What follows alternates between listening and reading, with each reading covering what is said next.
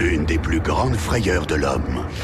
C'est un genre à part entière, les films d'horreur avec des araignées, phobie préférée en Occident. Christine Rollard est aranéologue, c'est-à-dire spécialiste des araignées au Muséum national d'histoire naturelle à Paris. Cette peur des araignées, elle est répandue chez certains humains pas tous les humains parce qu'elle n'est pas du tout ancestrale et euh, elle est plutôt culturelle parce qu'elle n'est pas répandue partout dans tous les pays. Il y a un certain nombre de légendes positives dans beaucoup de pays en Afrique, en Asie. Les veuves noires, les migales et leurs huit pattes velues, la petite bête fait peur à la grande bête et c'est bien bête parce que l'araignée ne mord pas et on n'en meurt pas. Aucune n'est mortelle, contrairement à ce qui est raconté. Et euh, les quelques cas de mort chaque année, alors on va être autour de 10 à 15 cas de mort chaque année dans le monde entier, euh, sont souvent dus à des infections, voire des surinfections à l'endroit de la morsure. Si on se fait mordre, c'est vraiment très très très très rare, puisque la majorité des araignées, même du monde entier, sont autour de 5 mm de taille de corps ou 1 cm, ont des crochets de taille insuffisants pour mordre la peau humaine.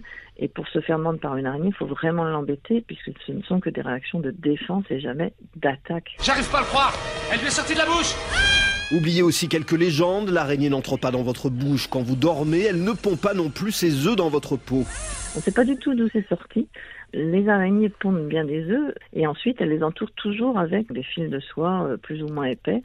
Soit elles les mettent dans la végétation, soit elles les gardent avec elles. De toute façon, elles les protègent. 50 000 espèces d'araignées ont été décrites sur la planète. Il y en a peut-être le double, toutes utiles à l'équilibre de la biodiversité. Christine Rollard. En tant que prédateurs, ce sont des très bons insecticides naturels, par exemple. Hein. Elles mangent à 10 à 20% de leur propre poids en proie chaque jour. Donc il faut pouvoir les laisser dans les habitations.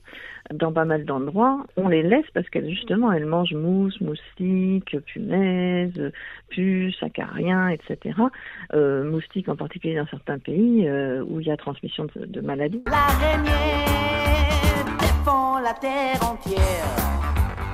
On passe à la question de la semaine. Les plantes ont-elles des oreilles? Non, ou alors leurs oreilles seraient des fleurs. Une étude israélienne s'est penchée sur l'onagre qui fait des fleurs jaunes en forme de cloche. Quand une abeille s'approche, les pétales se mettent à vibrer sous l'effet des ondes sonores et trois minutes après, la fleur produit un nectar 20% plus sucré pour attirer l'abeille et favoriser la pollinisation parce qu'on n'attrape pas l'abeille avec du vinaigre.